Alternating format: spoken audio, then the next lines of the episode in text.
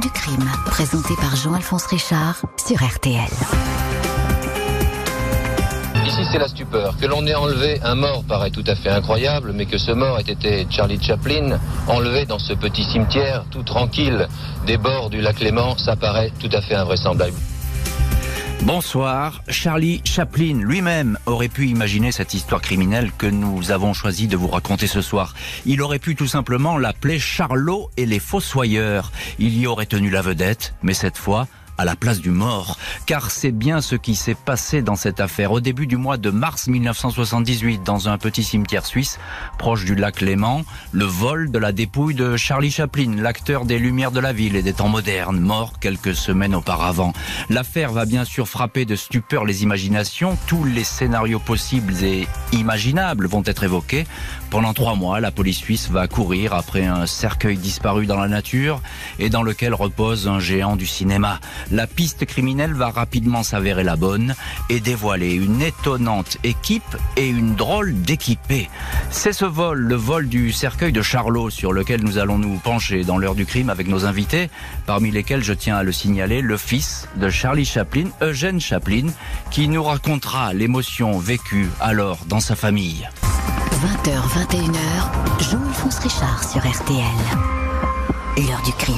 Et ce soir, dans l'heure du crime, le vol du cercueil de Charlie Chaplin en Suisse, à la fin de l'hiver 78, dans un cimetière des plus tranquilles, là où il avait été enterré seulement trois mois auparavant.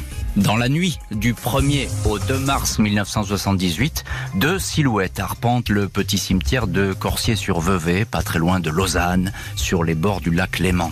Il est minuit passé, l'endroit est des plus calmes, une seule maison alentour a encore sa lumière allumée.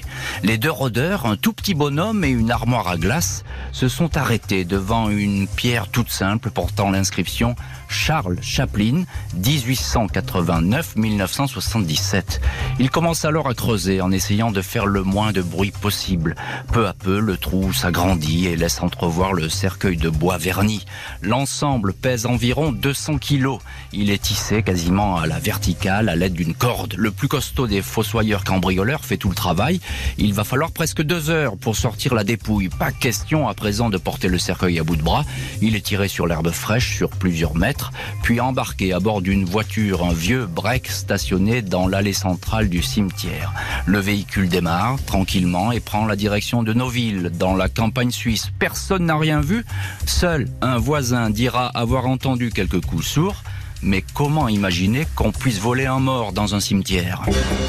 Le jeudi 2 mars, vers 14h, le fossoyeur du cimetière de Corsier-sur-Vevey découvre le trou béant et l'absence du cercueil de Charles Chaplin. La terre a été fraîchement remuée, la police du canton de Vaud est aussitôt prévenue de cet incroyable vol de sépulture. Jean-Daniel Tantoré, premier juge informateur de l'arrondissement de Vevey-Lavaux, l'équivalent de notre juge d'instruction, est désigné pour mener les investigations. Charlie Chaplin est décédé dans son sommeil d'un AVC au matin du 25 décembre 1977. Il avait 88 ans. Il vivait depuis des années dans une propriété voisine, le manoir de Ban. Il avait choisi d'être enterré en Suisse car il trouvait l'endroit tranquille. C'est raté. La nouvelle du vol de son cercueil fait aussitôt le tour du monde. Le journal suisse 24 heures titre Pourquoi ont-ils volé Charlot? Bonsoir Eugène Chaplin. Bonsoir. Merci beaucoup d'avoir accepté ce soir l'invitation de l'heure du crime. Vous êtes en direct dans l'émission euh, depuis la Suisse où, où, vous vivez. Vous êtes le cinquième enfant de Charlie Chaplin. Vous aviez 25 ans au moment des faits. Comment apprenez-vous cette incroyable nouvelle, Eugène Chaplin? J'habitais à Montreux, juste à côté. Et c'est mon frère Michel qui m'appelle et qui me, qui me raconte ça. Bien sûr, je ne l'ai pas cru au début. Et euh, je crois ma première réaction, c'est de penser à ma mère. Oui. Parce qu'au fond, mon père euh, euh, meurt quelques mois auparavant. Et voilà que ce, cette histoire commence. Euh, oui, c'est effectivement tragique et, et, très douloureux dans une famille, ce, ce, évidemment, ce genre de... C'est tragique, mais surtout que c'était à l'époque des Brigades Rouges, c'était à l'époque où Aldo Moro, le patron des patrons en Italie, avait été euh, assassiné Avait été assassiné. Et euh, je veux dire, c'était euh, dans un contexte hein, aussi un peu difficile parce que, bien sûr, euh, on ne savait pas qui c'est qui bien, l'a fait. Bien sûr. Qu'est-ce que vous imaginez, vous, dans, en famille, comme ça euh, Tout est possible, finalement. Ça peut être une plaisanterie de très mauvais goût comme une espèce d'opération criminelle. C'est difficile. Après le, le choc du moment, là, il y a eu ma mère qui a eu la réaction en disant toute façon, je ne paierai jamais une rançon. Ah, tout de suite, elle le dit. Tout de suite, elle le dit. Ça, elle le dit tout de suite. Elle a dit, c'est ridicule parce que s'ils sont prêts à voler un, un mort, alors euh, si on paye une rançon, on va donner euh, l'impression qu'on pourrait s'attaquer aux enfants dans ce cas-là. Hum. Et, et, alors, alors, Charlie Chaplin, évidemment, c'est une sommité mondiale. C'est peut-être l'acteur le, le, plus connu au monde encore aujourd'hui. Euh, quand vous vous réunissez en famille, vous, vous avez un conseil de famille pour euh, un petit peu adopter une, une position commune? Comment ça se passe? Non, bon, il faut dire que la, la police est arrivée très rapidement hum. et celle qui a organisé un peu les choses. Alors, c'était ma sœur Géraldine qui devait répondre au téléphone parce qu'elle parlait bien le français, etc. Mhm. Et euh, voilà, alors il fallait attendre le coup de fil.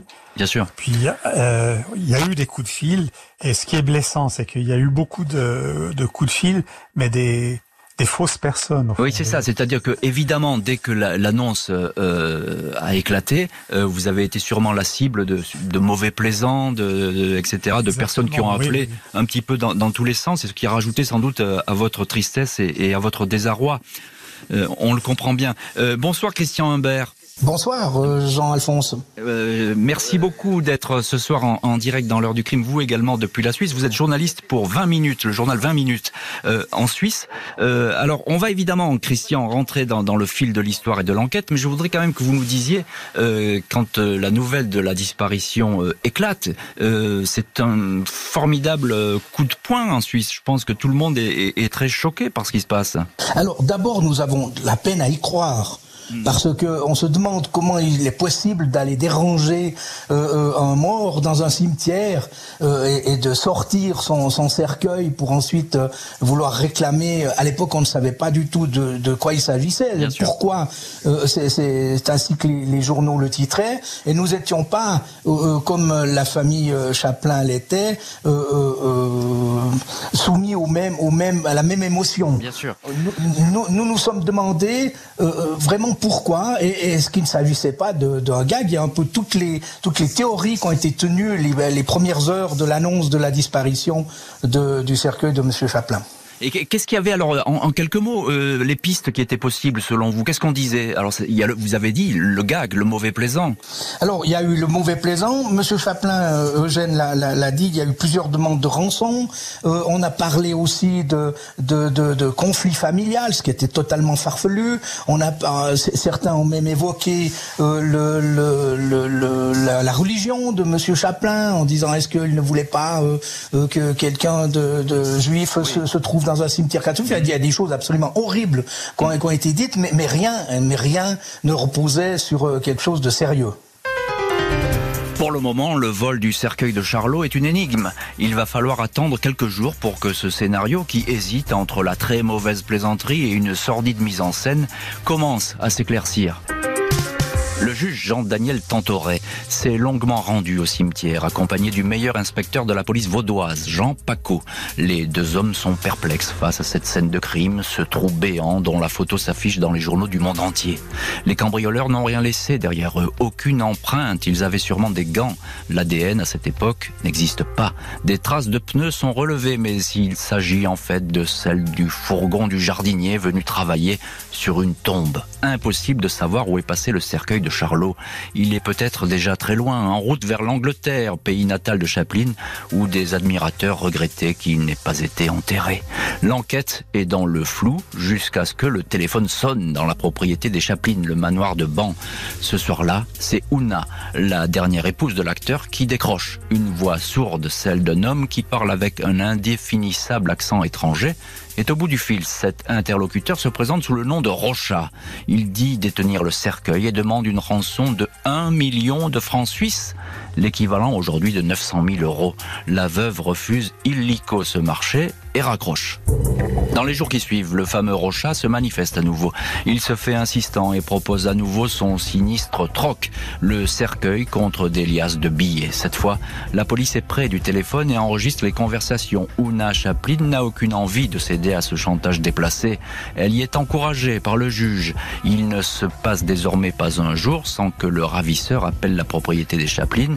Pas de téléphone portable à l'époque. Le dénommé Rocha appelle depuis des cabines publiques. On le sait car on entend parfois le bruit des pièces glisser dans l'appareil. Il arrive ainsi que la communication coupe quand l'interlocuteur est à court de monnaie. Les exigences financières sont systématiquement revues à la baisse. Le juge Tantoré va alors avoir l'idée de laisser pourrir la situation et de laisser doucement le piège se refermer. Bonsoir Jean-Daniel Tantoré. Merci beaucoup euh, d'être euh, ce soir euh, l'invité de l'heure du crime. Je viens de, vous, le dire et de vous présenter. Vous êtes le juge qui était chargé à cette époque de l'affaire. Et, c'est vous précisément qui insistez dès le début de cette affaire pour que finalement on temporise, pour, pour que l'on ne ne paie pas, pardon, la fameuse rançon, c'est ça?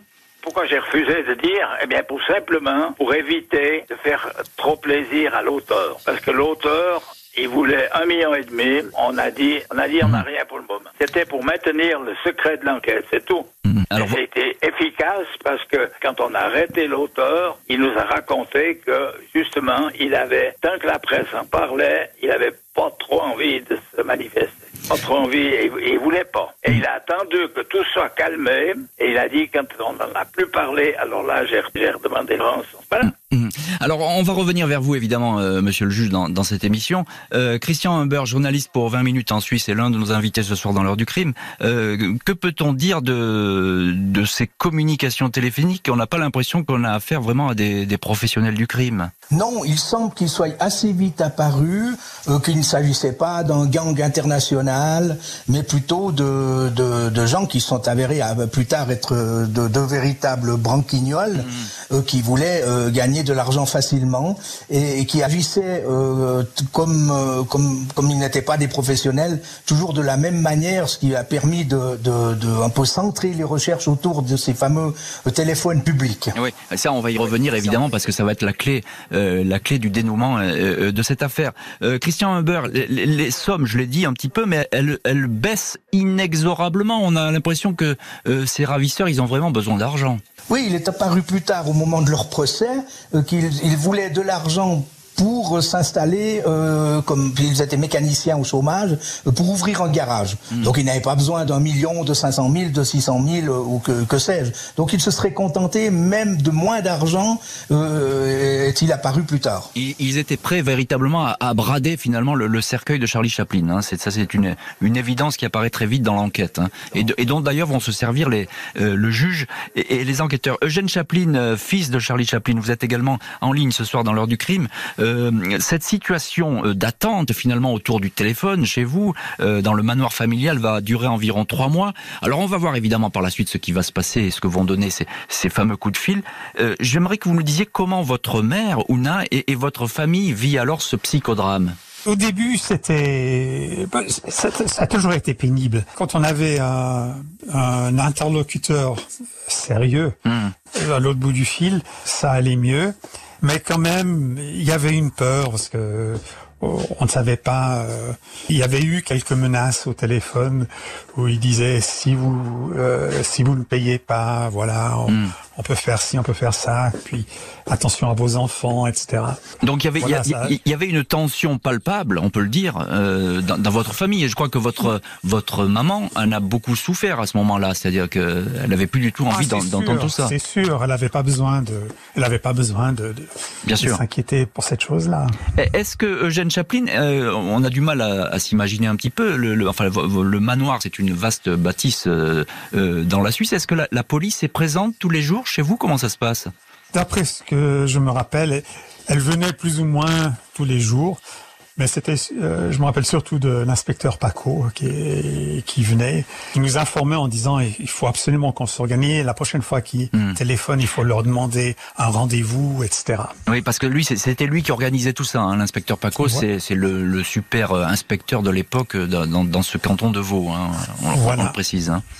Et donc, donc vous étiez sous tension, c'est ça qu'on peut dire, hein, finalement, une famille qui était sous, sous tension et, et avec la peur, vous dites aussi. Hein. Quand même une, certaine appréhension, pas une grosse peur, mais une appréhension, parce que quand on sait après coup qui l'a fait, on fait ouais. ouf, c'était pas si grave que ça au fond. Mais... Après presque trois mois de rendez-vous téléphoniques, le juge et les enquêteurs vont passer à l'action de façon astucieuse. Ils vont mettre en place une souricière géante. Les mystérieux ravisseurs cherchent à tout prix à obtenir de l'argent. Pour prouver qu'ils détiennent bien le cercueil, ils ont fait parvenir des photos à la famille. On y voit le cercueil intact posé au milieu des herbes. Au fil des semaines, les voleurs ont toutefois le sentiment de perdre leur temps. La famille ne veut pas céder, de quoi les irriter. Sur les écoutes, la tension est de plus en plus palpable. Le dénommé Rocha menace désormais de s'en prendre aux enfants du couple Chaplin si la rançon n'est pas versée. Le ton change et l'inquiétude monte. Una Chaplin est fatiguée par cette affaire qui commence à sérieusement la déprimer. C'est l'une des filles de l'acteur, Géraldine Chaplin, qui va alors devenir l'interlocutrice des malfrats. Nouvelle série de demandes. La police demande alors à Géraldine Chaplin de faire mine d'accepter la rançon proposée par Rocha, réduite alors à 150 000 francs suisses, presque autant en euros. Et surtout, de fixer un nouveau rendez-vous téléphonique avec le ravisseur. Il est prévu donc qu'il rappelle au matin du 16 mai 1977 à 9h30 précise. La souricière se met en place. Ce 16 mai, au matin, le juge a demandé une présence policière devant chacune des 240 cabines téléphoniques du canton, des hommes en civil. Les enquêteurs parient que l'une de ces cabines va être fatalement utilisée à 9h30 Un homme compose effectivement le numéro de la famille Chaplin. Il a tout juste le temps d'engager la conversation avec Géraldine, qu'il est aussitôt ceinturé et embarqué. Cet homme s'appelle Roman Joseph Wardas. C'est lui, Rocha. Il a 24 ans, réfugié polonais installé en Suisse depuis 4 ans, mécanicien au chômage. Il avait assisté devant sa télé aux obsèques de Charlie Chaplin à Corsier-sur-Vevey. Il a eu l'idée de voler son cercueil après avoir lu dans un journal une histoire similaire qui s'était déroulée en Italie.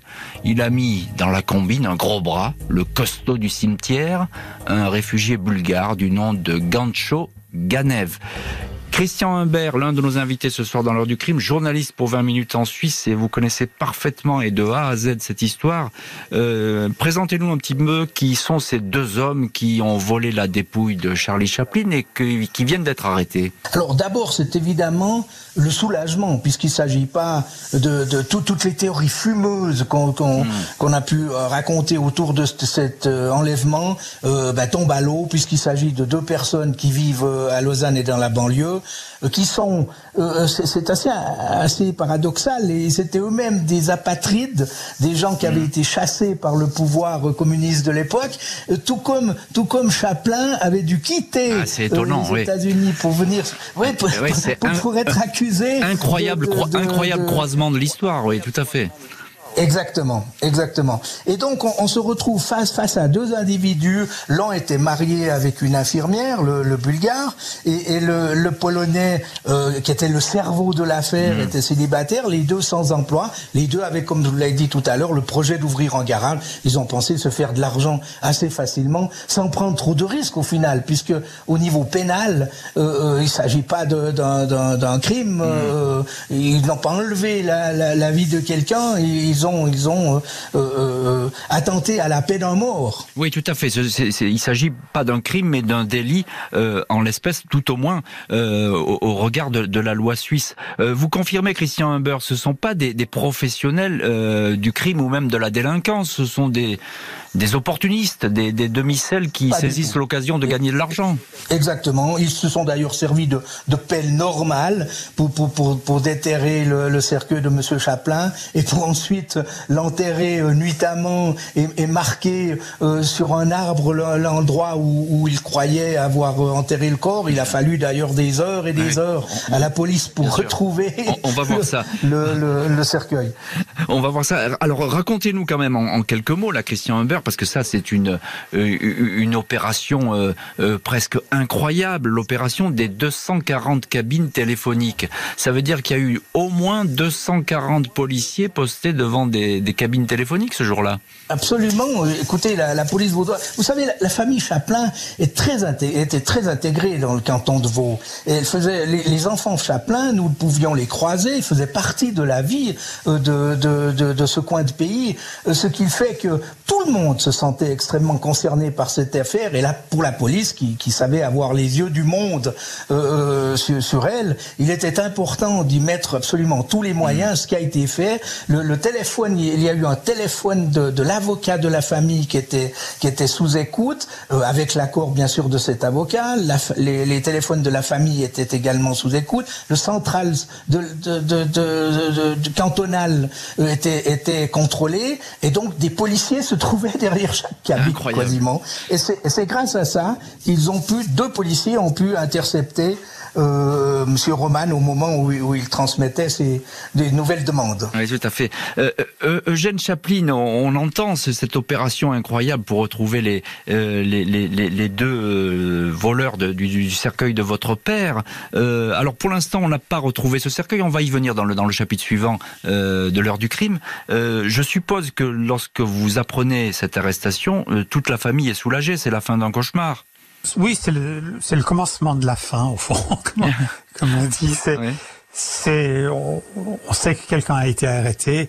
Il faut retrouver le cercueil encore. -hmm. Bon, même pour ma mère, je crois, c'était plus le plus important, c'est d'avoir pu arrêter la personne euh, qui, qui a fait cette chose-là. Ouais, vous, vous êtes surpris euh, quand vous allez découvrir la personnalité de ces deux, euh, comment pourrait-on dire, ces deux seconds couteaux. Euh, c'est pas, c'est pas des, des, vraiment des délinquants de, de premier rang? Oui, bon, on a été surtout surpris après, une fois qu'il y a eu le procès, je veux dire, parce que on, on ne savait pas trop encore qui ils étaient.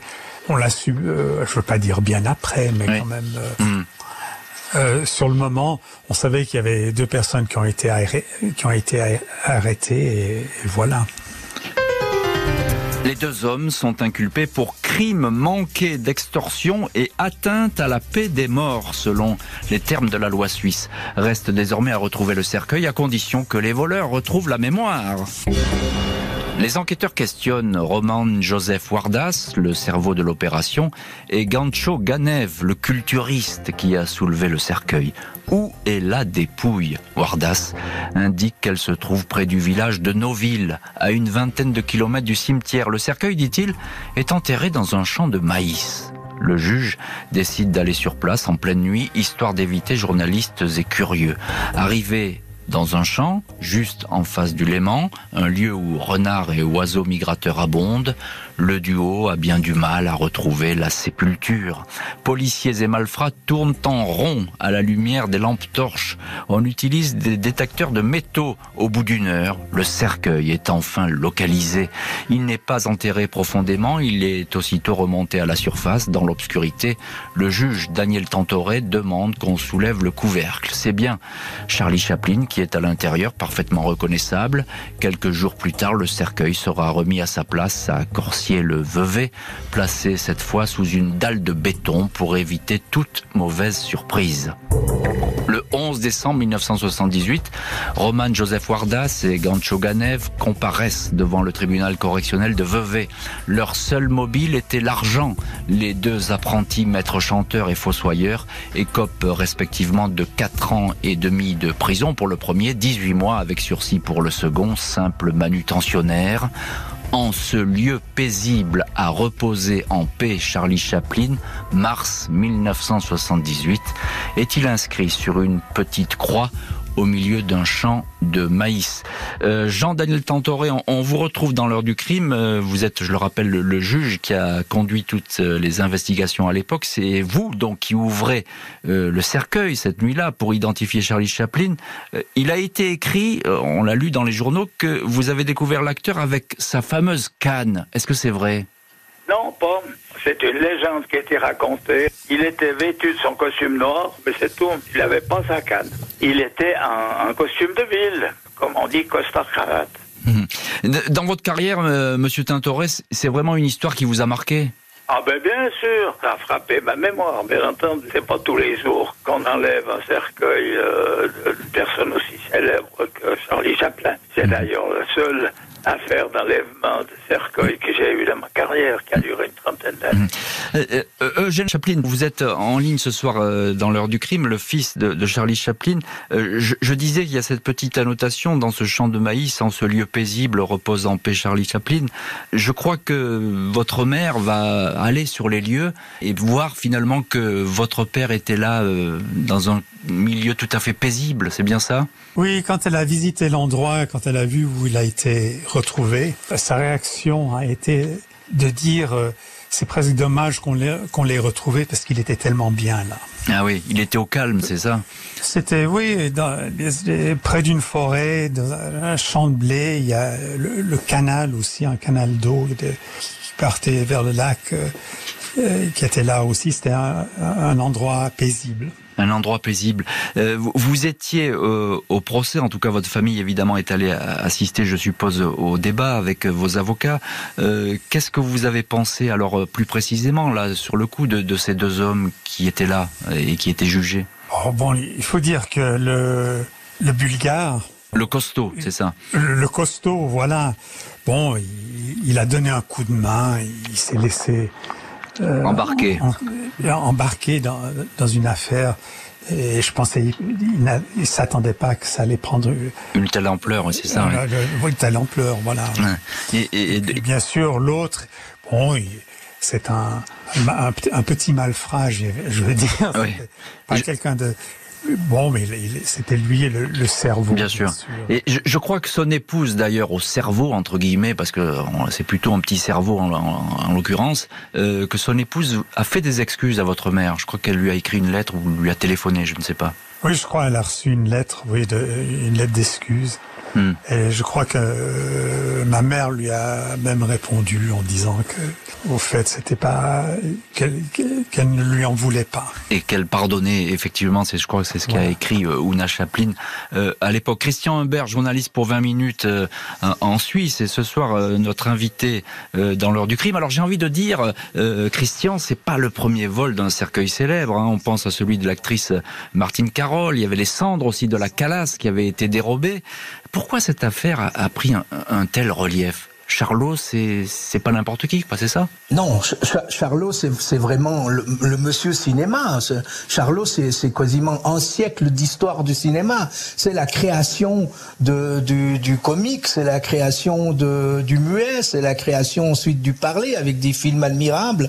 Et on ne touchait pas à, à Charlot, euh, tou- toujours maintenant. Et je voudrais souligner que euh, le- au procès, il, il- il était apparu toute la dignité de cette famille. Je, je, je m'en souviens fort bien. Il, ne demandait pas vengeance, il ne demandait pas à ce que ces deux oiseaux soient pendus au écourt. Et ça, ça a été, ça a été quelque chose qui, qui montrait bien euh, le, tout, tout le, le caractère de, de, de Charlot et de cette famille. Plus de la pitié, me semble-t-il, que de la vengeance. Un scénario qui n'aurait effectivement pas déplu à Charlie Chaplin euh, en personne, je pense. hein. On, on peut le dire comme ça. Ah, c'est certain.